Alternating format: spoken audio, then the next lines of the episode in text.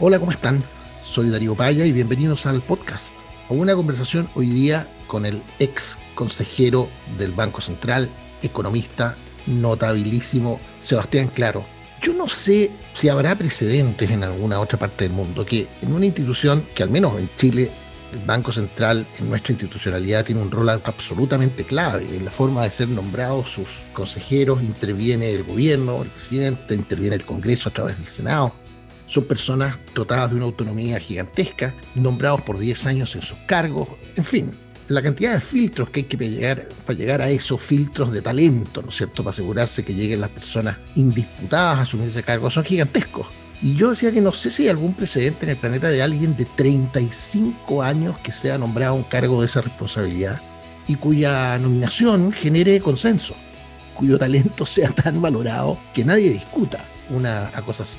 Desde luego, en nuestro país no es muy común que pasen cosas como aquella, pero basta con conversar un rato con Sebastián Claro, basta con escucharlo un rato para darse cuenta no solo de su talento, no solo de su conocimiento, sino también para agradecer la claridad. Se nota que Sebastián Claro es un profesor y debe ser un gran profesor por lo mismo, de manera que tener la posibilidad de conversar con él, con números, con datos, pero aterrizados en la práctica, de lo que ha pasado en Chile puesto en perspectiva histórica, tratando de discernir qué es verdad y qué es mentira de tanto que se ha dicho sobre el gasto público, sobre si en Chile se gastaba muy poco o mucho, si es verdad que el estallido social es porque en el fondo el Estado no soltaba la plata, sobre las consecuencias que puede tener para el país hacia adelante lo que viene ocurriendo desde hace ya un año, cuando, como se dice, se abrió la billetera y el país avanza en niveles crecientes de, de deuda pública. Y como si no hubiera suficiente tema, además con la oportunidad de preguntarle a alguien que estuvo ahí, ¿Cómo ve él el tema de la autonomía del Banco Central, del rol del banco en nuestra institucionalidad, que es uno de los temas cruciales que va a ser parte de discusión en los meses siguientes a propósito de la discusión de la Constitución de Chile? Les confieso que tenía otra larga lista de temas por los que le quería preguntar, pero ustedes se van a dar cuenta que el tiempo fue bien aprovechado, creo yo, en profundizar en los temas que alcanzamos a tocar aviso de utilidad pública, no se olviden de que lanzamos el canal de YouTube del podcast. Vayan, busquen en YouTube Nada Urgente pero llámame, suscríbanse, aprieten la campanita para que les lleguen las notificaciones de cuando publiquemos nuevos episodios del podcast allá en YouTube. Y acá y ahora los invito a escuchar esta conversación con el notable profesor Sebastián Claro. Don Sebastián Caballero, ¿cómo está usted? Muy bien, Darío, muchas gracias por la invitación. Bienvenido al podcast. No, nos faltaba más. Harta pregunta, harta tema, mucha cosa respecto a la cual la curiosidad está ahí. Es un tema que yo creo que te tienes que preguntar inevitablemente, pero ¿qué edad tenías tú cuando entraste al Consejo del Banco Central? Yo tenía 35 18, años. 17, 35 años. 35 años.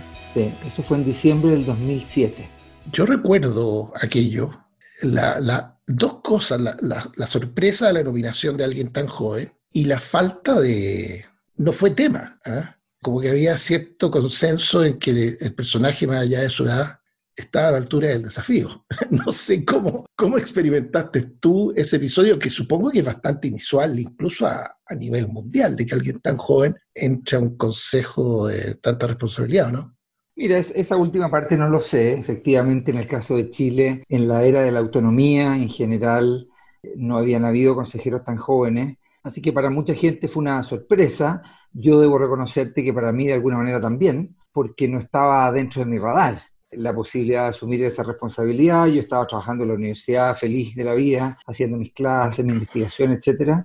Así que recibí esta invitación, la medité un día aproximadamente, conversé con un par de personas y la acepté. Y, fui llamado el, lunes, recuerdo que se oficializó en la mañana, eh, me llamó el, entonces ministro Velasco, había hablado con él el domingo, me llamó el, ministro Velasco para contarme que a mediodía se hacía oficial, se llenó de periodistas San Joaquín, yo estaba ahí con la misma pinta con que ando ahora, lleno de tiza en las manos, etc. El, día miércoles partí al Senado a hacer una, presentación, fue muy simpático porque eh, partí en auto, tengo recuerdo, y, y, el ministro Andrés Velasco necesitaba hablar conmigo, entonces me llama a las ocho y media de la mañana a la casa y mi señora le contesta y le dice, no, se fue al paraíso, se fue al paraíso, y, bueno, ¿me puede dar su celular? Y es que no, Sebastián no tiene celular. Partí al paraíso, me estacioné en el Congreso, me asomé en la Comisión de Hacienda, hice mi presentación, después me quedé conversando con ellos un rato y con el ministro, etcétera. En la tarde se votaba y se aprobó y el día, el, día viernes terminaba su periodo quien entonces era el presidente del banco, que era Vittorio Corvo, y eh, ¿no? terminó su mandato y el día lunes yo estaba sentado en el escritorio del banco. Qué cosa más, rápido. más notable, más notable. Oye, y en una institución además que que en el caso nuestro tiene, tiene un rol que yo, para serte franco, no sé cuán común es en los arreglos institucionales, constitucionales de otros países que, que funcionen o que hayan funcionado. No quiero poner a Chile en la categoría de países que, que funcionan. Esa ironía como que traiciona cierta desazón con el curso de los eventos recientes, pero bueno, no me quiero cambiar de tema. ¿Cuán, no sé cuán común es el grado de autonomía que tiene el Banco Central de Chile y por tanto la importancia que tiene en el esquema institucional constitucional nuestro en otros países. Entonces, no solo es una nominación en que interviene el presidente, el Senado, sino que a un, a un edificio clave en el equilibrio de poderes en una materia tan importante como la, económica.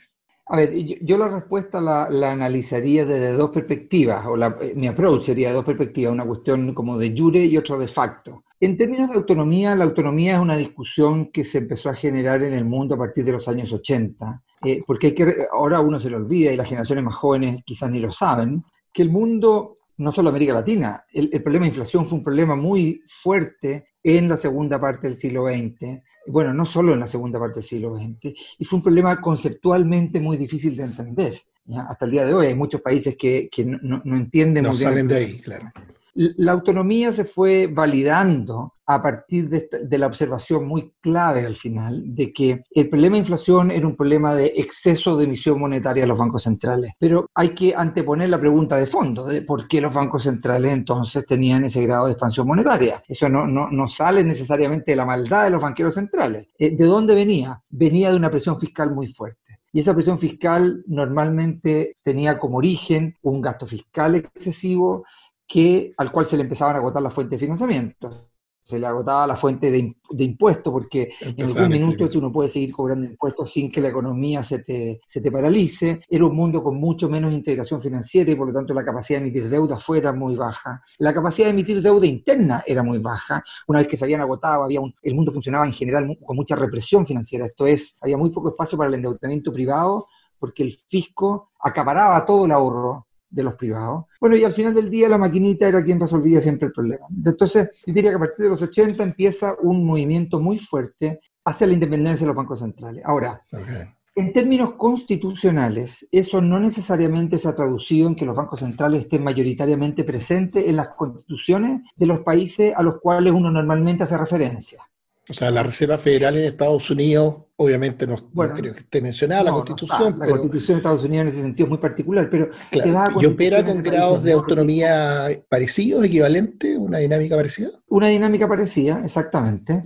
Pero es un poco especial. Yo te diría que cuando uno se va a bancos centrales de países, Australia, Nueva Zelanda, Canadá, el norte, los países nórdicos, etcétera, son países que no necesariamente tienen los eh, bancos centrales en la Constitución, hay que pensar que esas son tradiciones de constituciones muy antiguas, que no se andan cambiando normalmente, aunque cuando uno mira la, trayectoria de países que han hecho cambios constitucionales en los últimos 30 años, en general han ido incorporando el Banco Central en la Constitución. Ahora, aún así existen estos charters, que es una especie de ley orgánica. Claro, claro. Eh, y que es donde se establece qué es lo que hace un banco central, cuáles son sus objetivos y su manera de funcionar. ¿Y, cuál es la, dirías tú, la, piedra de toque, la piedra angular, la, clave en que se apoya la autonomía? Es en el, hecho de, no poder cambiar a los consejeros una vez nombrados, ¿no? O sea, efectivamente pueden operar con independencia de juicio, no están expuestos a, órdenes del gobierno que los nombró o que participó en su, en su nombramiento bajo pena de cambiarlos si no hacen caso? ¿O hay otras herramientas que tú señalarías como claves desde la perspectiva de la autonomía? Yo diría que hay tres o cuatro, eh, a tu pregunta Darío, tres o cuatro dimensiones que son relevantes. Una es la fijación de objetivos. El Banco Central, la independencia de los bancos centrales yo creo que se basa muy fundamentalmente en que se le entrega a esta institución una herramienta muy poderosa, y esa herramienta muy poderosa es la emisión de dinero, el monopolio para emitir dinero. Por decirlo gráficamente o figurativamente, se le entrega una maquinita para emitir dinero. Y se le entrega la autonomía para tomar la decisión de hacerlo a la velocidad y con la intensidad que establece este Consejo. Y a cambio de eso tiene que tener objetivos muy claros. Entonces, yo creo que una primera dimensión es que a las herramientas con que cuenta el banco tienen que venir aparejadas de objetivos súper claros y coherentes con esas herramientas. Y acá hago un paréntesis. En general se discute mucho porque hay muchos bancos centrales de países desarrollados y países referentes donde los objetivos del banco son más bien en un ámbito general. Por ejemplo, tú te vas a Canadá y habla del bienestar de todos los canadienses. Pero el banco y el gobierno interpretan que ese eh, bienestar se traduce en una inflación baja y estable. O sea, en la práctica, eh, lo que yo veo primero es que hay una relación muy cercana entre el mandato eh, claro respecto de objetivos que pueden cumplirse con estas herramientas. Lo segundo yo diría que es un tema presupuestario. Los bancos centrales en general tienen independencia presupuestaria, independencia en la manera de, fijar las remuneraciones de sus empleados, etc. Perfecto, no lo pueden controlar por ese lado. Claro. Exactamente. Entonces, eso desde el punto de vista, si tú quieres, operacional, eh, también es, un, es una protección importante al quehacer de los bancos. Y lo tercero, definitivamente, lo que tú estableces, que es la manera en la cual se remueven los consejeros del banco. En un estudio comparativo que va a salir publicado luego con, con el exministro Rodrigo Valdés, eh, analizamos un, un, un, barrido de independencias de bancos centrales y en general los mecanismos que, se establecen en la ley orgánica para la remoción de los bancos centrales de Chile no son muy distintos de los que están vigentes en otras partes, porque se establece, aparte de las, eh, de las limitaciones típicas, que, no, haber incumplido con los, con los requisitos básicos y originales de haber sido miembro del Consejo, se establece en Chile que eh, se puede iniciar un proceso de remoción en la medida que el consejero haya votado favorablemente acuerdos de que, perjudiquen de manera directa la economía. Hay un mecanismo que es más específico eh, y yo creo que es mejor logrado que la acusación constitucional en un sentido muy general que, que da para todo, por decirlo de alguna manera. Entonces yo diría que objetivos, independencia operacional financiera y mecanismos de remoción son posiblemente los tres grandes ejes de la autonomía. No, pero dicho eso, hay una conversa permanente entre un edificio y otro. Cuando digo un edificio y otro, porque entre la moneda y el Banco Central hay una cuadra de distancia, ¿no? Hay, y entre Teatino 120 y el Banco Central hay otra cuadra de distancia. Exactamente. Y esa conversa es muy regular.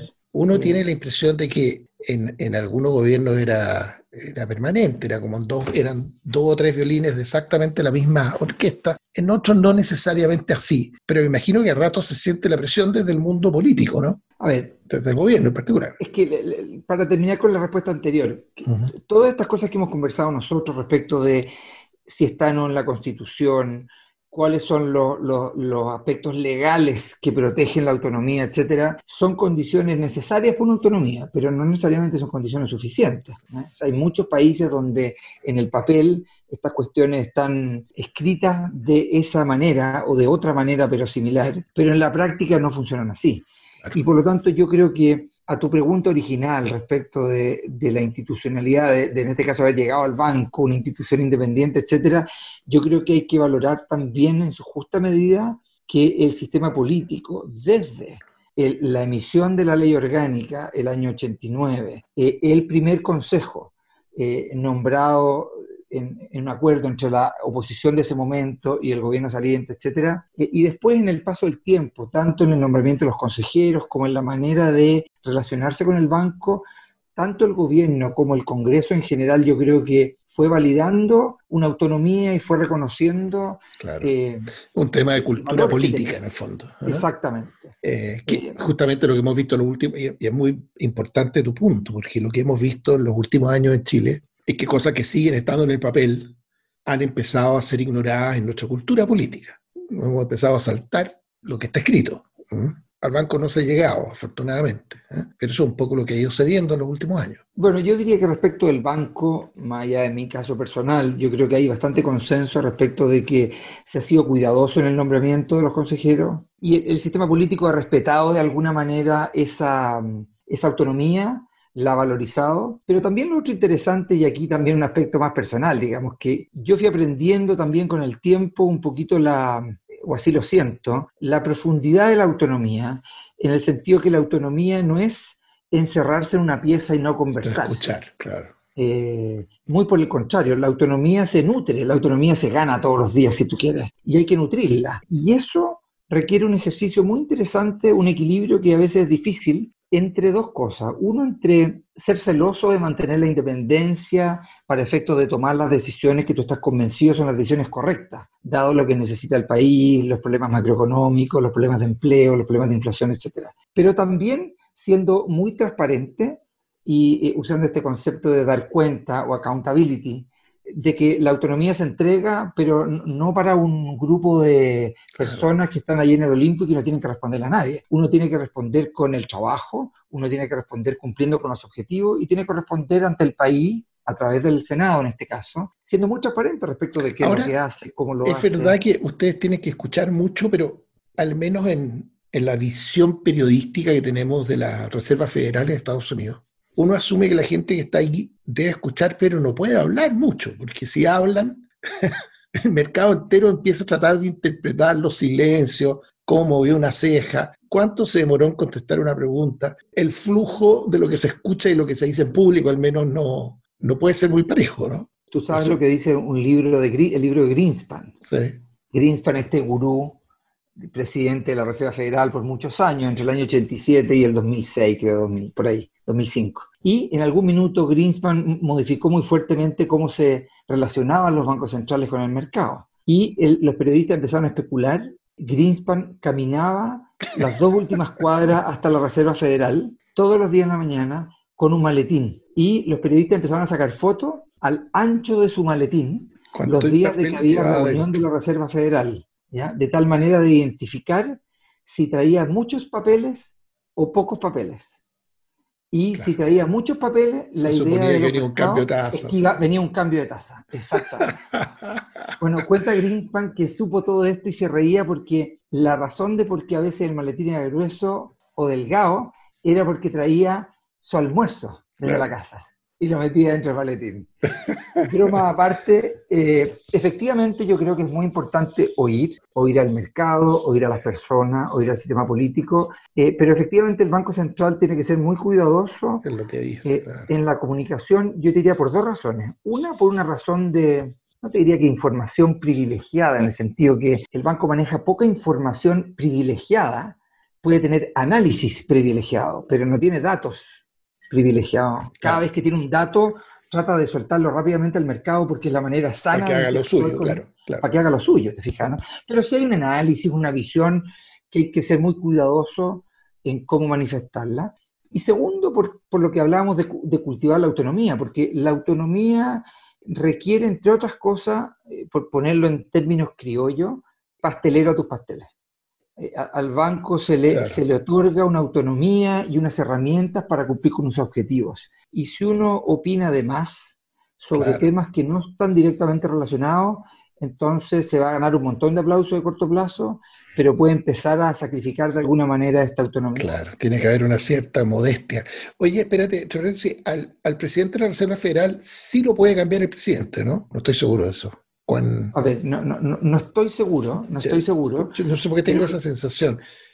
Te lo digo a propósito que yo siento que de las cosas más valiosas del, del, esquema de nuestro Banco Central, tanto que yo creo que es un, un, esquema que vale la pena reproducir en otros ámbitos. Estoy pensando en uno en que nos farreamos una oportunidad de hacerlo. Es el tiempo que están. Que alguien puede, en una primera reacción, decir es súper largo, ocho años, ¿no? Eh, diez. diez años, imagínate. Pero la gracia es que pasan de un gobierno a otro, se van renovando además por parcialidades, entonces hay una estabilidad. No está sujeto ese ámbito de nuestra realidad tan importante a los vaivenes políticos electorales. Yo siento que, ponte tú, eh, en la institucionalidad medioambiental que se creó hace algunos años, habría hecho una gran diferencia. Hay muchas otras cosas que se podría haber hecho distinto y mejor, creo yo, pero es que al menos las personas con responsabilidad en esto no estuvieran sujetos a los mismos ciclos electorales que todo lo demás. ¿eh? Eh, y creo que la longitud de la permanencia en el cargo en sí es, es un feature, es una, una característica muy valiosa del sistema. Yo concuerdo contigo, creo que la, el hecho de que se nombre cada 10 años y cada dos años va saliendo uno, el más antiguo, eso puede desordenarse en el caso del presidente, pero, pero básicamente es así. Le da una estabilidad al Consejo, estabilidad que no es solo valiosa desde un punto de vista del ciclo político, que es donde tú haces el énfasis y que me parece muy importante. Yo diría también respecto de, de los temas, y especialmente en los temas menos sexy del Banco Central.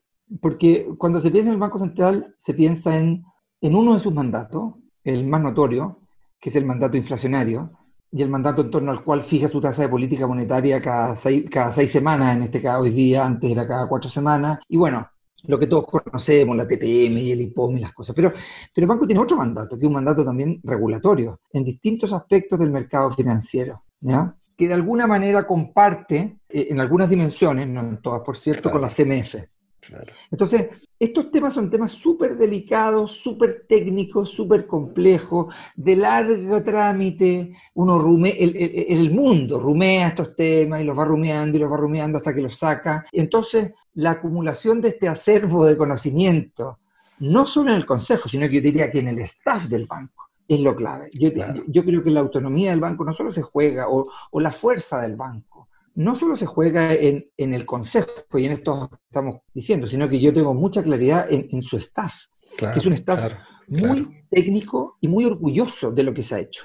Y como tal, muy preocupado de hacerlo bien, de ser cuidadoso, y tiene mucho conocimiento, hay mucho conocimiento en, eso, en, en, esas paredes. Claro, claro. Oye, espérate, que no se me olvide algo que tú mencionaste al pasar pero yo creo que es de los momentos virtuosos de nuestra política de las últimas décadas. Yo creo que vale la pena recordarlo, sobre todo en este ambiente reciente en que se critica todo lo, que ha pasado, que fue el nombramiento del primer presidente del banco, mejor dicho, del primer presidente del banco para el periodo democrático.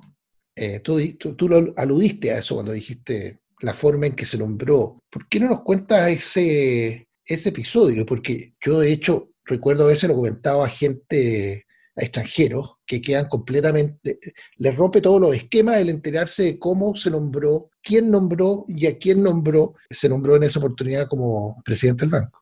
A ver, yo, yo debo, debo hacer un, disclaimer acá. Tú tenías seis años. Estamos hablando del año 89, donde yo estaba en el colegio. ¿Ya? Entonces, yo, me eh, acuerdo, yo me acuerdo, tú, tú lo tuviste que aprender. está bien. Yo, yo lo aprendí en el tiempo, aunque que, eran tiempos de mucho interés por lo público, etcétera, la política estaba muy álgida, obviamente, pero, pero independiente de eso, eh, un, un acuerdo eh, donde el, el, gobierno militar nombraba a dos consejeros, la oposición nombraba a dos consejeros, y se, se concordó en, en, un quinto consejero, eh, que fue nombrado el presidente del banco, y que fue un gran presidente, Andrés Bianchi.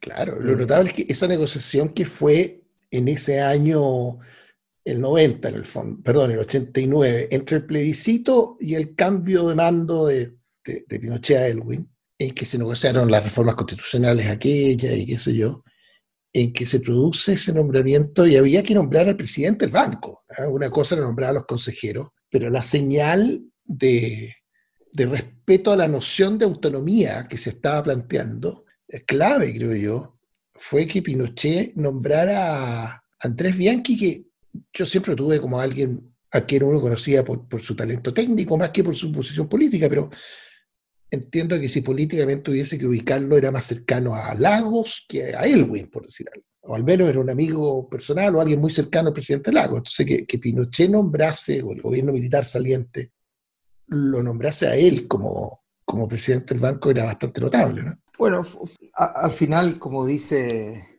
un, filósofo español por ahí, Ortega y Gasset, uno es uno y su circunstancia. Yo creo que el Banco Central es, es su ley y las circunstancias, y las circunstancias en ese sentido fueron virtuosas, que podría haber sido distinto.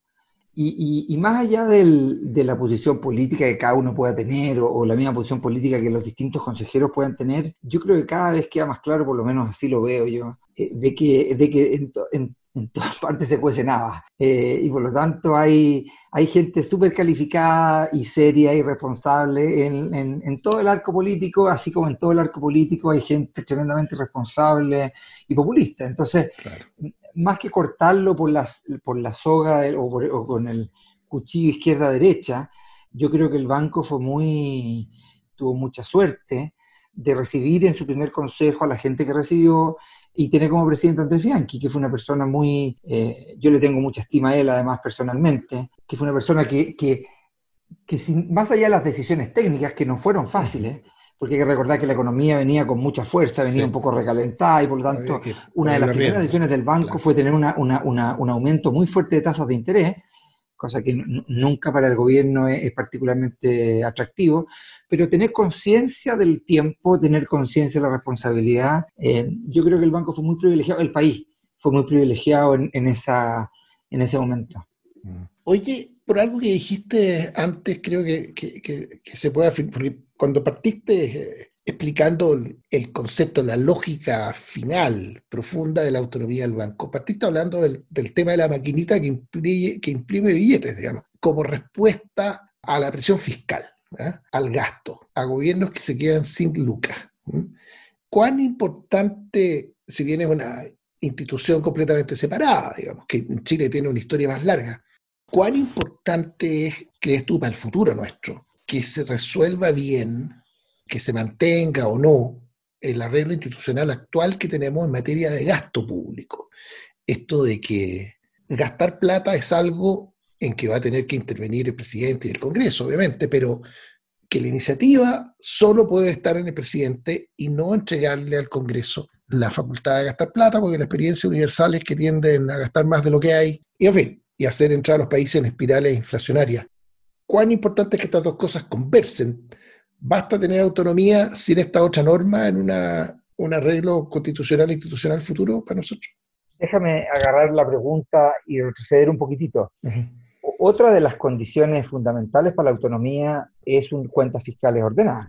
O sea, la, la política monetaria, y acá quizás reconocer que el éxito que se le atribuye al Banco Central, y yo creo que es un éxito concreto y del cual hay que estar orgulloso, en parte, y no en pequeña parte, no tiene su origen en, en Agustina, sino que tiene su origen en Teatino. O sea, tiene su origen en Hacienda. O sea, es la responsabilidad fiscal la que ha permitido a Chile y al Banco Central tener una senda de inflación bastante controlada, poder tener cómodamente un grado de apertura financiera que yo creo que es muy positivo, un grado de, eh, flexibilidad cambiaria, quiero decir, que, se acomoda muy bien a los, ciclos económicos. Entonces, parte de ese éxito no es solo que el Banco Central lo haga bien, sino que lo hace bien en un contexto que le es favorable al país.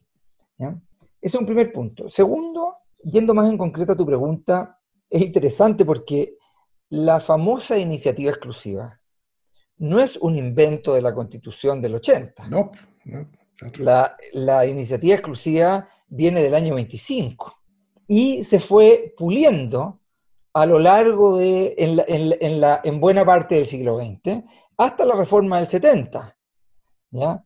Eh, recordar quizá a, los oyentes que después de la guerra civil de, de Balmaceda, a fines del, siglo XIX, eh, el país transcurre de facto hacia un parlamentarismo que termina con un grave atropello a las facultades y a la capacidad de, de gobierno del, presidente de la República. Yo no soy un experto en esto, pero más o menos creo estar resumiéndolo sin demasiados errores históricos. Pero a partir del año 25, entonces se establece para poder darle gobernabilidad al país que la iniciativa de gasto y la iniciativa en un montón de materias tiene que quedar radicada en el presidente de la República, porque si no el Congreso no tiene los incentivos correctos para cautelar las cuentas fiscales.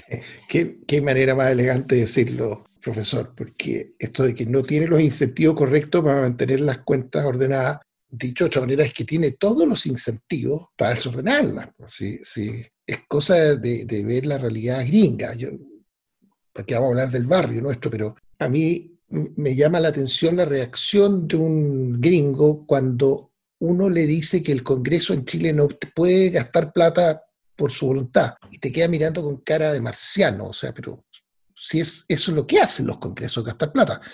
No creo que, sea coincidencia que tengan el déficit bíblico, de dimensiones bíblicas que tienen los, los gringos. Y claro, se da esta dinámica en que hoy día gastamos de más por el proyecto que a ti te permite gastar, ganar votos en tu distrito y mañana gastamos de más en el proyecto que me permite ganar votos a en el mío y en eso nos vamos. Bueno, es que, eh, a ver, ¿por qué lo dije de esa manera quizás tan oblicua o, elegante? Eh, porque, porque los gobiernos también tienen incentivo a gastar más. No, no, son solo los parlamentos los que tienen incentivo a gastar más. Los gobiernos también tienen incentivo a gastar más. Y el ciclo político es un tema o sea, el, ciclo político me refiero, el, exceso de gasto o el ciclo político del gasto fiscal o del déficit es un tema requete estudiado en la literatura. ¿Ya? Donde sí yo creo que hay una gran diferencia es de alguna manera lo que tú implícitamente mencionas, que es que cuando somos 200, entonces eh, yo no incorporo toda la, la, responsabilidad que queda diluida. Y al quedar diluida, entonces, eh, eh, la famosa tragedia de los comunes de por qué los países se eh, terminan echándose todos los bosques o se comen todos los peces, etcétera, porque no hay ninguna responsabilidad al final individual cuando somos muchos los que tenemos acceso a, este, a estos fondos. Mm. Los gobiernos aparentemente tienen otra cuestión, pero, pero al final del día igual a los gobiernos se les ha tenido que poner ciertas reglas y el mundo cada vez funciona más con reglas. De hecho, a propósito de los arreglos constitucionales sobre bancos centrales, si hay algo de moda es establecer reglas fiscales, o mejor dicho, más que la regla concreta, sino que exigencia de responsabilidad fiscal a los gobiernos en la Constitución, algo que no tiene la Constitución chilena actual y que en mi opinión y la opinión de muchos sí debiera tener. ¿Y qué, qué, forma asume eso normalmente? Eso, eh, a ver, asume distintas formas, pero más allá de establecer objetivos concretos, sí asegura de que los gobiernos tienen que tener, tienen que cautelar la solvencia fiscal eh, o, las cuentas fiscales tienen que ser sustentables en el tiempo. ¿ya? Eh, la manera en la cual eso se traduce en concreto, si es una regla sobre deuda, si es una regla sobre déficit, eh, etcétera, eso baja a un nivel de ley. Claro. Pero la responsabilidad fiscal es algo que crecientemente está apareciendo en las constituciones. Ah, qué notable. En parte porque el problema de deuda de los gobiernos eh, es un problema inmenso, por muchas razones, mm. por razones políticas, eh, por razones de envejecimiento de la población, y eso que aparece en muchos países que tienen una, una, situación muy distinta que la nuestra, porque tú mencionabas el nivel de deuda en Estados Unidos, que es altísimo, pero Estados Unidos tiene algo que no tiene nada más, que se llama el dólar. Y por lo tanto el dólar le da un privilegio gigantesco a un país que quiere emitir deuda y todos los demás queremos tener ahorros en dólares y, eso es, posiblemente uno de los activos más grandes que tiene Estados Unidos. Otros países también lo tienen, el euro en cierto sentido es algo parecido, el yen también. Entonces eso te permite tener niveles de deuda muy distintos que los niveles de deuda que puede tener un país que emite peso. Claro, que no se los están peleando. Que nadie se los pelea. Oye, inevitable ante la mención del peso y deuda y, en este punto de la conversación, preguntarte por la, por la coyuntura. ¿ah? A lo mejor haciendo un símil con lo que sería la, economía doméstica, digamos, ¿ah? con las preguntas básicas que se hace cualquier familia. Oye, ¿cuánto tenemos de ahorro? ¿Cuánto debemos? ¿Cómo lo vamos a pagar? Estas preguntas básicas o la forma en que nos contestamos a estas preguntas, yo tengo la impresión que se ha modificado, bueno, no es impresión mía, se ha modificado de manera dramática en el último año. No solo en el último año, ¿ah? la verdad que es un proceso que, que viene hace algún tiempo, pero obviamente cambió dramáticamente en ese plano desde octubre 18 para acá. Yo no sé si tú nos podrías dar un, ofrecer una descripción general de cómo han estado las cuentas domésticas, ahorro, deuda, con una perspectiva del tiempo, no sé, los últimos 15 años, y después preguntarte, bueno, después podemos entrar en, en qué significa eso en la práctica para, el país hacia adelante. A ver, yo creo que el, la economía, déjame tratar de atacar, de, atacar al animal por distintos lados la economía chilena hoy día tiene niveles de deuda bruta no muy distintos que los que tenía el año 90. ¿Qué pasó durante los 90? Durante los 90 la economía creció muy fuerte lo venía haciendo desde mediados de los 80, de la recuperación de la, de la, de la crisis del 82, en un contexto de mucha austeridad fiscal. Eh, la austeridad fiscal había sido muy, muy, muy inexistente, digamos, hasta, hasta, hasta comienzos de los 70. Y después había tenido que, que ajustarse no solo para, para, corregir el problema inflacionario, sino que simplemente porque no había acceso a financiamiento. Y entonces en los 90, con una economía creciendo muy fuerte, con el dividendo de la democracia, de alguna manera, con el atractivo que generó la vuelta ordenada a la democracia, la apertura en Chile, que, continúa un proceso de apertura muy fuerte, etcétera, hizo que la economía se expandiera muy fuerte y que eso permitiera aunque el, fisco siguió aumentando su gasto, los niveles de déficit fueron muy pequeños y eso hizo que la deuda disminuyera, disminuyera, disminuyera, disminuyera. El punto mínimo fue el año 2008 y, y creo que aquí hay un punto clave no, quiero ir a los fenicios, pero acá... El punto mínimo de deuda. Que de deuda. Como porcentaje de deuda, para poner, pongámosle un par de números para poner Como porcentaje del PIB. Como porcentaje del PIB llegamos a... Llegamos a, uy, no me quiero equivocar, pero me atrevo a decir cero. Cero.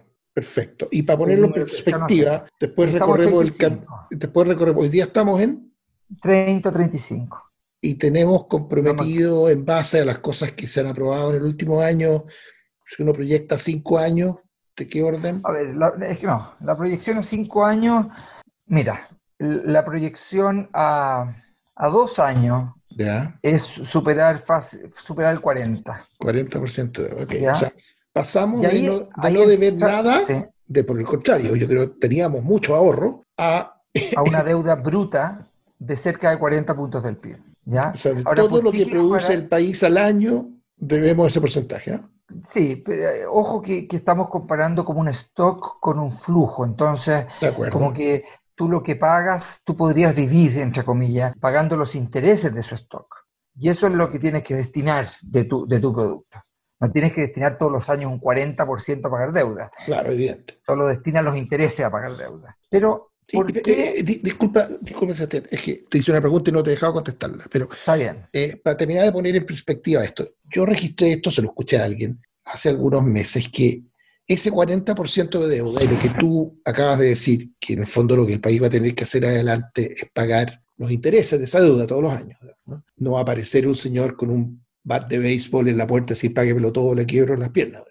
Pero que esos intereses al año sumaban varios miles de millones de dólares, dos mil, tres mil, no me acuerdo el número, que eran bastante más, a lo mejor dos veces más, de lo que se había recaudado, lo que se recaudaba actualmente, gracias a la reforma tributaria que se aprobó en el último gobierno del presidente Bachelet. O sea, lo que vamos a estar pagando en intereses adicionales es bastante más de lo que pasamos a recaudar por la reforma tributaria aquella. Lo que a mí me, dijo, mucha esto es una manera muy práctica de poner en, perspectiva lo que ha pasado en el último, en el último año, que, que no es gratis. Es, es, caro y re caro si uno dice nos cuesta dos reformas tributarias solo los intereses. No sé si estos números son aproximados a la realidad o no. Eh... mira, no, no, lo sé, pero hagamos el cálculo. Muy simple. El PIB chileno, estos son números muy gruesos, son 250 mil millones de dólares. Un 40% de eso son 100 mil millones. Ese es el stock, lo que yo debo. Pero como decíamos, no lo tengo que pagar en un día, lo tengo que pagar en un plazo largo. Digamos que solo tengo que pagar los intereses. Eh, si, ese stock de 100 mil millones de dólares devenga un interés de 2% al año, esos son 2 mil millones de dólares. Eso en intereses. Y esa reforma tributaria creo que aspiraba a recaudar 2.500. Por, por, eso que... que si el mundo hubiera seguido siendo el que era, que, que, no es el caso, claro. Ahora, dos cosas. Un poquito hacia adelante y después volver hacia atrás, porque, porque yo creo que la, parte hacia atrás a mí me resulta muy interesante reflexionar. ¿Por qué quise parar en el 2021 para este efecto esto y, y no en el 2025? Porque ahí hay un signo de exclamación que es gigante. A ver. O sea, todos los ejercicios que presenta Hacienda, presenta la DIPRES, presentó este grupo de economistas que se reunió para hacer una propuesta a propósito del fondo COVID, etcétera, todos convergen la deuda a cerca de 45% del PIB el año 2025 y estable de ahí en adelante, bajo supuestos que son muy heroicos. A ver, ¿que supone el heroísmo fiscal? Claro. eso te refieres con Sí, claro. Supone, una disciplina... Supone una disciplina que no hemos visto en los últimos 15 años y que es difícil de husmear en las circunstancias actuales. Entonces, supone, por ejemplo, un nivel de crecimiento del gasto muy inferior al casi 5% que creció el gasto fiscal en promedio en los últimos 15 años o 20 años. Entonces, tú dices, mira, el gasto fiscal, yo lo hice el cálculo, no, no quisiera entregar una cifra demasiado errada, pero por decir un número, tiene que crecer de ahora en adelante del orden de 1,5% por año habiendo crecido en los últimos 15 años 5% por año. Entonces tú dices, no, me calza eso. ¿ya? Eso para ajustar el déficit de manera importante. Entonces, yo creo que el próximo gobierno, bueno, siempre dice el próximo va a ser lo clave, pero el próximo gobierno va a tener que enfrentar una decisión muy relevante. Apretarse el cinturón. Oye, pero espérate, y sin eso, sin esa conducta heroica, ¿eh? porque no la hemos tenido en los últimos 15 años. Si el gasto público crece no al 5% promedio anual, a la mitad de eso, al 2,5% y no al 1,5%, ese 45% de deuda se transforma en qué? ¿En qué vecindario quedamos? No, no, no me gustaría tirarme un número, porque no he hecho el cálculo concreto. De acuerdo. Pero, pero yo creo que no es muy difícil tener en la cabeza eh, que ese crecimiento, como el, el gasto público representa un cuarto, por, un cuarto del PIB. Perfecto, claro. ¿ya? Eh, entonces, ahí tú puedes calcular que tú tienes un déficit que va acumulando el stock de deuda. ¿ya? Ahora, hay otra manera de ajustarse, y que es la manera que ya se empieza a debatir. Es decir, no, si tú no tienes por qué apretar el gasto, lo que tú tienes que hacer es subir impuestos. ¿ya? Y esa es la otra manera de cerrar la cuenta fiscal y converger estos niveles de deuda que estamos discutiendo sin necesariamente apretar el gasto, que es subir los ingresos, obviamente. La otra manera de bajar el déficit que tú tienes. Yo creo que ese debate se va a producir, creo que ese debate es más complejo de lo que se cree. En el siguiente sentido, no tanto porque uno necesariamente sea más proclive a subir impuestos, menos proclive a subir impuestos, etcétera, sino que porque los números que se hablan son extremadamente difíciles de lograr. ¿A qué te refieres? Me refiero a cuál es la necesidad de subir la carga tributaria. ¿A cuánto habría que subirlo para ser Necesitamos subirla a cuatro puntos del PIB. Del 25 al 28, del 25 al 29% del PIB. Y ahí, en el fondo, nos vamos a una convergencia equivalente en deuda, pero con otro nivel de gasto. Pero subir la carga tributaria en 4% del PIB no es fácil no es nada de fácil. Porque te, afecta la plata que entra, o sea, te afecta la actividad económica y por tanto... Pero no solo por eso, sino que porque la economía política del asunto es muy difícil. Te empiezas a dar cuenta, a ver, hagamos los números, saquemos lápiz y papel y empecemos a ver dónde podemos sacar esa plata. Y te das cuenta, bueno, una manera de partir es compararse con otros países del mundo. Es decir, ¿dónde está la brecha entre países desarrollados y Chile? De tal manera que ellos recaudan más que nosotros.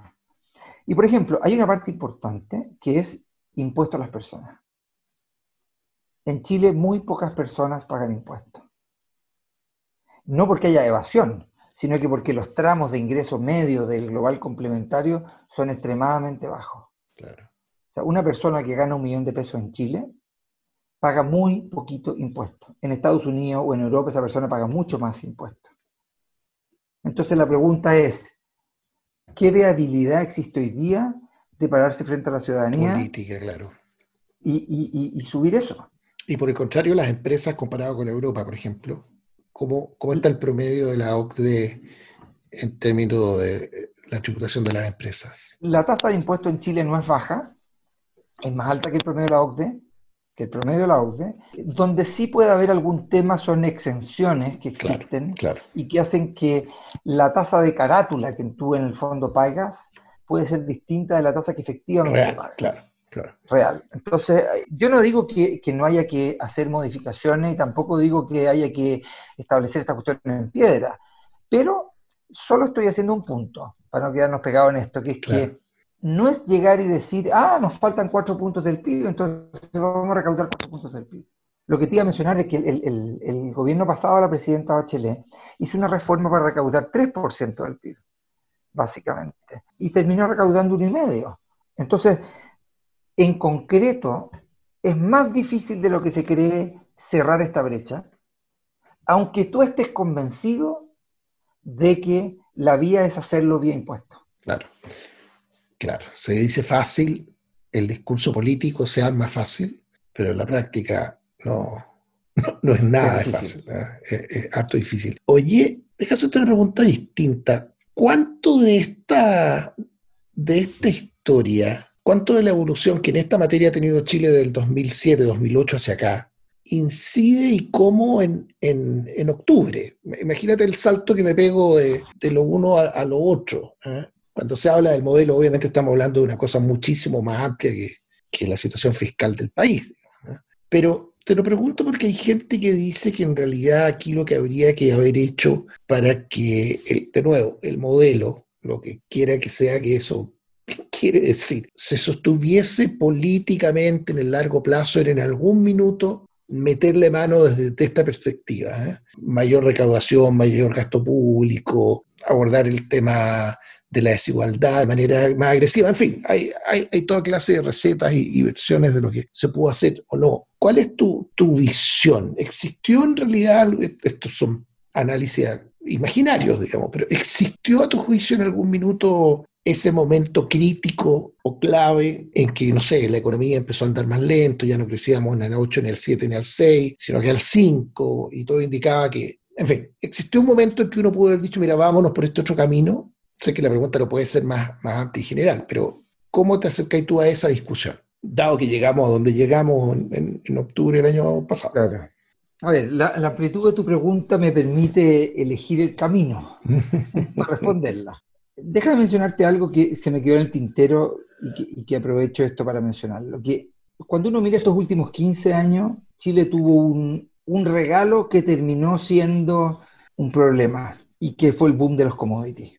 El boom de los commodities empezó muy fuerte el año 2004 y, permitió a muchos países emergentes y a Chile salir de una especie de estancamiento, en el caso de Chile un estancamiento que había sido muy doloroso, post crisis asiática, que hasta el año 2002 el desempleo en Chile seguía en 10%, y fue una etapa muy difícil, y el boom de los commodities permitió salir jugando muy bien. Eh, hay que recordar que cuando llegó Lula a Brasil, por ejemplo, de presidenta, acá venía, venía un monstruo. Los mercados se aterrorizaron con Lula. Y Lula salió jugando de lo más bien. Había plata, claro. Y hubo mucha plata. O sea, yo recuerdo el año 2002, el debate era cuándo Brasil va a hacer un default de su deuda pública y no hubo ningún default. Y uno dice, pero ¿qué, ¿qué, responsabilidad fiscal tuvo Lula? No me cabe duda. Lo que pasa es que fue en el contexto de un boom de commodity multinacional. ¿Por qué digo esto? Porque a partir del año 2004 se produce este tremendo boom y el gobierno de la época, estoy pensando más bien en el, en el gobierno de la presidenta Bachelet que en el gobierno del presidente Lago, no por quitarle mérito al gobierno del presidente Lago, sino que porque el boom se produce en el gobierno de la presidenta Bachelet.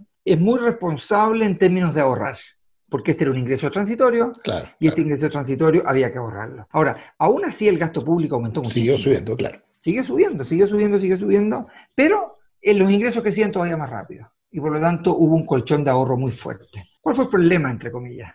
Que hubo dos problemas. Vino la crisis del 2009 y obviamente que en la crisis del 2009 hubo un, gasto fiscal muy, muy, muy fuerte. 18% de aumento un año a otro, una cosa así fue. Y un déficit estructural, del, un déficit fiscal más bien, del 4,5%, si mal no recuerdo por ahí, cosa que eran números totalmente extraordinarios. Pero los amigos chinos, después de la crisis, decidieron expandir la economía de una manera impresionante y el cobre cayó y el a fines del 2009 ya estaba de vuelta arriba. Y el boom siguió. Entonces, ¿qué pasó? Pasó que lo que en principio era transitorio, empezamos a considerarlo permanente. Y a lo mejor este es un sesgo del ser humano, pero lo que en su momento dio origen a un ahorro, nunca más dio origen a un ahorro. ¿Por qué? Porque el gasto del 2009 se quedó adentro, los aumentos transitorios de gasto en la práctica no existen, son permanentes, Políticamente se hacen permanentes, claro. Exactamente. Y, esta sensación de que esto era un boom permanente hizo que la misma regla fiscal lo dejara dentro del gasto. Entonces, la política empezó a gozar, llamémoslo así, de un nivel de gasto que no habíamos tenido y de un crecimiento del gasto que no habíamos tenido. Y eso continuó hasta ahora. Claro. Entonces, yo creo que el problema original es ese. Ahora, cuando viene el fin del boom, como dirían los escritores más elegantes, circa 2013-2014, ¿ya? bueno, se produce un problema. Se nos acabó el boom y por lo tanto tenemos que devolver el gasto público. Y ahí no se estuvo dispuesta y la, y la política no estaba a la altura, ¿no? La política no estuvo dispuesta a devolver el gasto. Es lo que hace que lo que tú dices sea una observación de realismo básico. ¿Por qué suponer heroísmo fiscal, ahorro, disciplina de gasto público hacia adelante si no lo hemos tenido cuando toda la evidencia nos decía que había que, que chantar la moto, ¿no? Ahora, yo entiendo que es difícil chantar la moto, entiendo que hay que hacerlo gradualmente, pero por anga o por manga, el hecho concreto es que ese, esa inercia siguió mm. y por lo tanto lo que te quiero decir es que el problema fiscal sobre el cual estamos hablando es un problema anterior al COVID y es un problema anterior al 18 de octubre. Claro. Y yendo a tu pregunta, yo no pondría en la falta de gasto fiscal las causas del 18 de octubre. En el sentido de que es cierto, hay algunos analistas que dicen, mira, si hubiésemos gastado un poco más, entonces no se habrían producido estos problemas. Bueno, yo no lo sé, nadie lo sabe, a decir verdad. nadie sabe ni siquiera qué es lo que sucedió verdaderamente el 18 de octubre, ni cuáles son sus causas. Pero mirando esto que estamos hablando entre, el, entre mediados de los 2000 y el 18 de octubre del 2019, por decirlo de alguna manera, no es gasto público. Claramente no, no estábamos gastando poco. No, no, no, es, no es ausencia de gasto público ni un país con un cinturón extremadamente apretado. Yo no lo pondría en ese término. Sí, sí, sí. Oye, una cosa que no puedo dejar de preguntarte, aprovechando sobre todo tu, tu capacidad de explicar las cosas con, con, claridad. ¿Cómo respondes tú a esta noción que hoy día está muy instalada de que en el fondo la gente tiene la percepción de que, que el gobierno gaste más para que te digo, sobre todo si los impuestos lo pagan otros, ¿qué mal me puede hacer? ¿Qué puede tener de malo? Que suelten la plata nomás. Esas son las cosas que hoy día se, escuchan, digamos. ¿Cuál es la mejor manera de, poner en perspectiva lo que deber tanta plata puede significar ya no para el país, ¿ah? eh, para la gente, en su realidad cotidiana, en el bolsillo, como se dice en la práctica? yo creo que tú das en el punto al decir que las implicancias de estas cuestiones no son rápidas y por lo tanto en ese sentido es muy difícil que las personas vean en el corto plazo los impactos de un exceso de gasto fiscal o del mismo retiro de sus fondos de pensiones que va a tener un, se, va a sentir más adelante cuando las pensiones sean más escuálidas, definitivamente. Salvo que estemos en una situación de un, llamémoslo así, exabrupto fiscal. Por ejemplo, el año 73 la inflación en Chile superó el 500%. Y eso las personas lo sienten al tiro. Claro, claro, Pero ese es un nivel de gasto y de expansión fiscal y monetaria del cual creo que estamos, no estamos en esa. Este lento deterioro es más difícil de sentir. Y eso efectivamente es un tremendo desafío, porque, porque es difícil convencer a las personas respecto de una cuestión que no se siente, que los beneficios se ven hoy día y los costos se pagan no mañana, sino que en, en un tiempo más. Y por lo tanto hay una convicción de un sistema político, o mejor dicho, incentivos en el sistema político que hoy día parecen, parecen distorsionados y que hacen de esta ecuación una ecuación muy difícil de resolver. Ahora, en concreto, ¿cuáles son las experiencias de países con más deuda? Bueno, hay hay de, hay de los dos porque tú ves países muy ricos que cobran mucho impuesto, pero que entregan excelentes servicios sociales en términos de educación, en términos de salud, en términos de seguridad, por ejemplo. Y por lo tanto, eh, ahí tú tienes un ejemplo de países que con estados modernos, con estados eficientes, con mucha preocupación respecto de las personas, han logrado generar sociedades relativamente homogéneas, sin grandes niveles de desigualdad, y donde el problema no parece ser un Estado excesivamente grande. Cuando el Estado es muy grande, y termina ahogando la iniciativa. Bueno, esos mismos países han dado vuelta. El caso más obvio creo yo es Suecia, que era un país que hace 25, 30 años era un país con un estado de bienestar extremadamente grande y fueron dándose cuenta de las dificultades financieras de eso y fueron transitando hacia una cuestión más normal. Ahora, no sé si esa es la comparación adecuada, porque eso requiere niveles originales de, de educación que son difíciles de alcanzar, no digo que sean imposibles. Entonces, la comparación son estos países vecinos con altos niveles de deuda, que lo que termina pasando es niveles de impuestos que terminan siendo muy altos. Y el problema de los niveles de impuestos altos es que finalmente terminan siendo muy distorsionadores y la actividad económica se resiente. Y por lo tanto... ¿Cómo, el, dicho esto parece la realidad así? Que cuando a una rana la metes en agua tibia o fría, pero que empieza a calentarse progresivamente, la rana no tiene conciencia de que se, empieza a quemar en un minuto. ¿eh? Como el tránsito es... Eh, imperceptible al principio, el aumento de temperatura, no te das cuenta hasta que te estás cocinando. ¿eh? O sea, uno eh, del vecindario nuestro no puede poner ni un ejemplo sin que la reacción sea no, pero no sea exagerado. O sea, desde luego no se puede decir Venezuela, tampoco se puede decir Argentina. ¿eh? Pero piensa en el tema de las pensiones, en el tema de los fondos de pensiones. ¿Quién no está a favor de poder retirar la plata? Yo no conozco a nadie. Porque los que tienen conciencia de su vejez y tienen una cierta capacidad de ahorro, te dicen, mira, si yo voy a ahorrar igual, pero preferiría ahorrarla, no sé, en la institución que quiera, digamos. no, hay nadie que esté feliz con que lo obliguen a ahorrar. Pero eso no significa que desmantelar los fondos de pensiones sea una buena decisión, es una mala decisión. Es una decisión que le va a costar muy caro a este país. Y muy caro a la misma gente que hoy día dice, devuélvanme mi plata. Si nadie duda que es su plata. El problema es que más adelante el ahorro forzoso es por definición forzoso. Claro, claro. No, hay mucha eh, otra gente que no la necesita este Es un buen ejemplo de cómo una cuestión en el corto plazo, de la miopía que de alguna manera todos llegamos a tener. Claro. En, términos de gasto fiscal se produce el problema que adicionalmente quien paga esto es u otro contemporáneo a ti, pero que tú consideras que es riquísimo y que por lo tanto puede financiar todo el gasto sin que no pase nada, o lo que a veces es más injusto es, son los hijos o los nietos, pues la generación siguiente. Esa es la que va a terminar pagando esta fiesta. O sea, los mismos que están de alguna manera criticando con fuerza hoy son los que van a terminar pagando esto que es la generación joven. Esa es la que va a tener que asumir el costo de la deuda.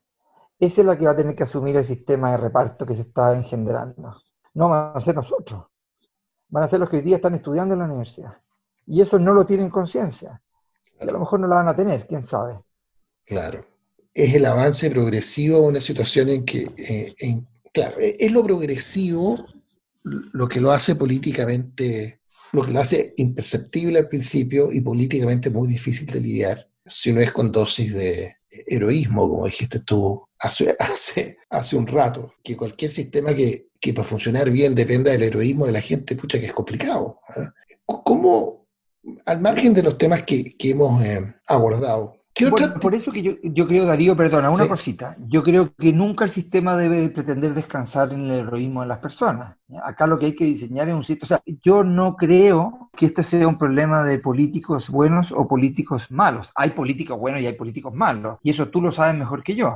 ¿Ya? Pero hay un problema de incentivos buenos e incentivos malos. Y, toda persona, de alguna manera, con los incentivos correctos se comporta relativamente bien y con los incentivos incorrectos se comporta relativamente mal es que ha habido un deterioro institucional y de credibilidad en las personas muy significativo.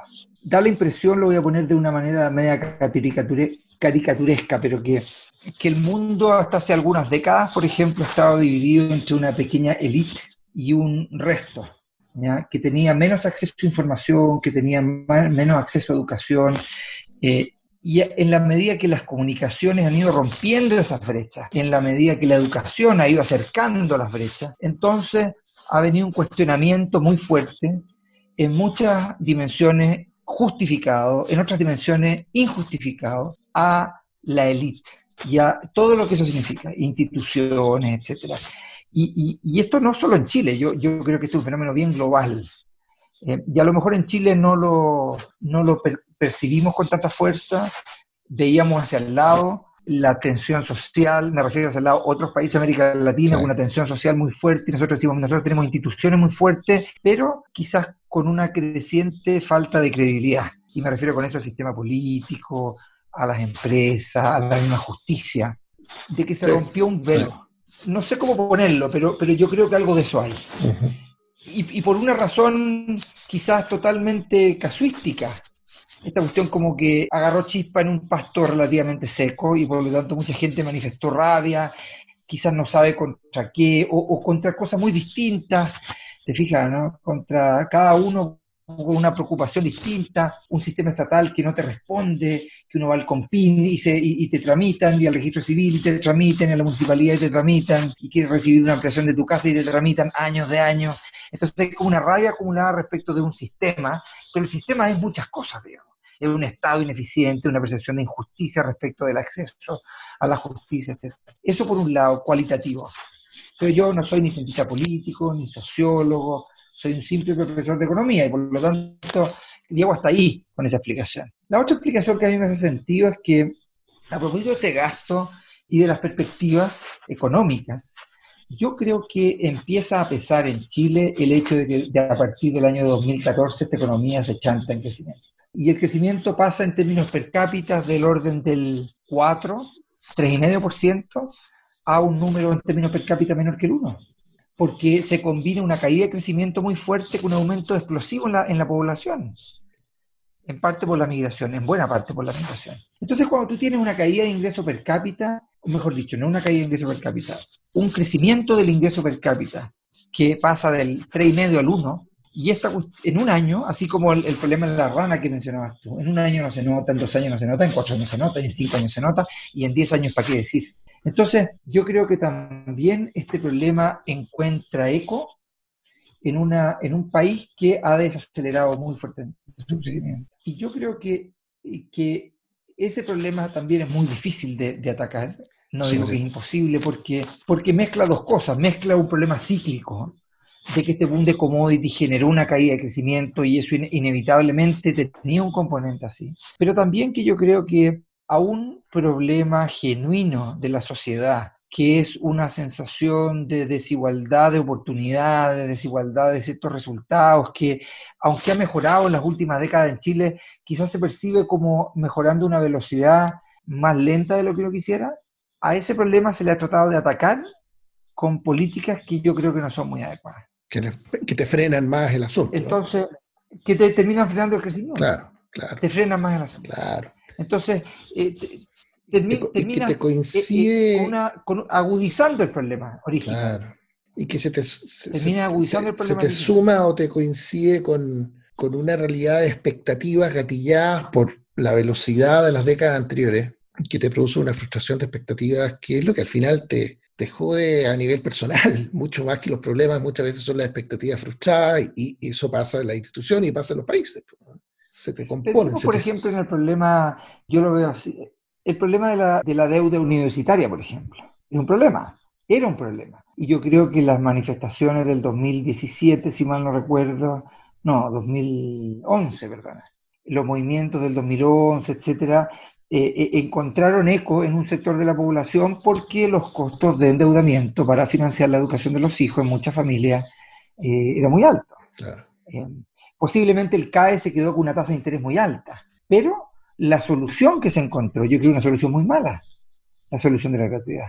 Hemos ido encontrando soluciones malas a problemas reales. Claro. Y, y esa cuestión termina pagándose termina pagándose. Entonces a mí no me sorprende tanto, lamentablemente lo digo, que la economía vaya desacelerándose, ya alcanzar el 4% de crecimiento hoy día parece muy lejano, y, y, cuando nos quedamos en torno al 2, 2,5, con un crecimiento poblacional en torno al 1, y entonces nos acercamos a un crecimiento per cápita en torno al 1,5, esa es una fuente de frustración gigantesca en la población.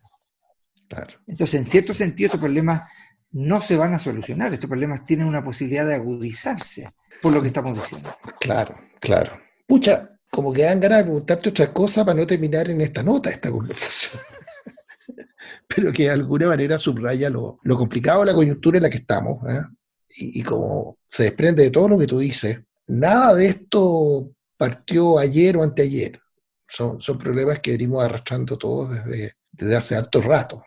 La pregunta es cuál es la taza de café que nos puede hacer como país reaccionar, digamos, ¿ah? y levantarnos un día con un ánimo distinto. Bueno, yo, una nota positiva quizá, eh, que es cierto, estamos teniendo esta conversación en, días que, no, no son días particularmente refrescantes desde el punto de vista de la discusión política. no, se prestan para el optimismo. No se prestan tanto para el optimismo, pero, eh, pero yo, yo creo, quiero pensar, al final la realidad con tanta gente de, diversos sectores, de diversos orígenes, etcétera, con que uno conversa, de que hay una, hay una gran mayoría moderada, sensata, que a lo mejor cuesta que se exprese, se expresa de manera que uno a veces le cuesta leer, y quizás en las próximas elecciones esa masa se va a expresar hacia opciones moderadas que ojalá existan esas opciones moderadas. porque muchas veces también hay una duda respecto de lo que vemos en otras partes, que las opciones que se terminan imponiendo, ya sea por el voto voluntario, por el bullying o por, lo o por unas fuerzas, fuerzas centrípetas, tiran hacia, hacia las esquinas, pero, pero hay una, yo estoy convencido de que hay una gran mayoría moderada, silenciosa, que en algún minuto tiene que hacerse ver. Y ese es la, al final el gran acervo eh, de futuro de este país. Gente de esfuerzo, gente que se levanta temprano, gente que se sube a la micro y se saca la mugre por llegar a su pega. Ahí está la fuerza. Y esa gente quiere mejores oportunidades, ha sufrido, de repente lo está pasando mal hoy día, reclama por su 10%, y claro, uno lo mira de una manera más intelectual, quizás más cómoda en cierto sentido, te fijas, ¿no? Em, pero también hay en esa misma persona un afán de moderación, creo yo, y de oportunidades, que espero sea, sea lo que va a reivindicar un poquitito el camino o devolvernos a un camino más esperanzador. Oye, mira, te, te quiero decir que me alegro mucho de, haberte llamado, por, por, dos razones. Primero, porque le haces honor a tu apellido y la, la claridad con la que abordas todos los temas, pero porque yo además creo que es muy útil para la gente, los que la gente que no tiene la, suerte de, haber sido tu alumno, de tener clases contigo, de, de conocer cómo piensa, cómo ve las cosas, cómo procesa la realidad alguien que ocupó un cargo como tú en el Banco Central, que cuando opinan lo hacen siempre con una formalidad, con una ritualidad, ¿ah? que de alguna manera hace que la gente se, se le esconda. ¿ah? el sentido práctico con que estás viendo la, realidad y, el camino por el que más nos conviene transitar hacia adelante. Así que me alegro enormemente de haber llamado a don Sebastián. Claro, me dan ganas de decir don Sebastián clarito, porque se aprecia mucho cuando alguien puede explicar con tanta simpleza incluso y claridad cuestiones que nos tienen enredados a todos. Unos buenos amigos míos también me dicen clarito, pero no creo que por las razones que tú estás expresando. simplemente por cariño. bueno, queridos. Profesor Claro, consejero Claro, ¿cómo, le decimos a esta altura? ¿Eh? No, nada, nada, Muchas gracias. Mira hacia adelante. ¿Mm? Profesor universitario nomás, ya. Profesor, muchas gracias, un abrazo. Chao. Ya, muchas gracias. Adiós. Gracias por la invitación. Encantado. Gracias amigos por haber compartido esa conversación un nuevo capítulo de Nada Urgente, pero llámame cada lunes en la noche. La edición de sonido fue de Marcela Vega. La música de Nada Urgente, pero llámame es It's Possible de Dan Philipson. Un abrazo a todos. Chao.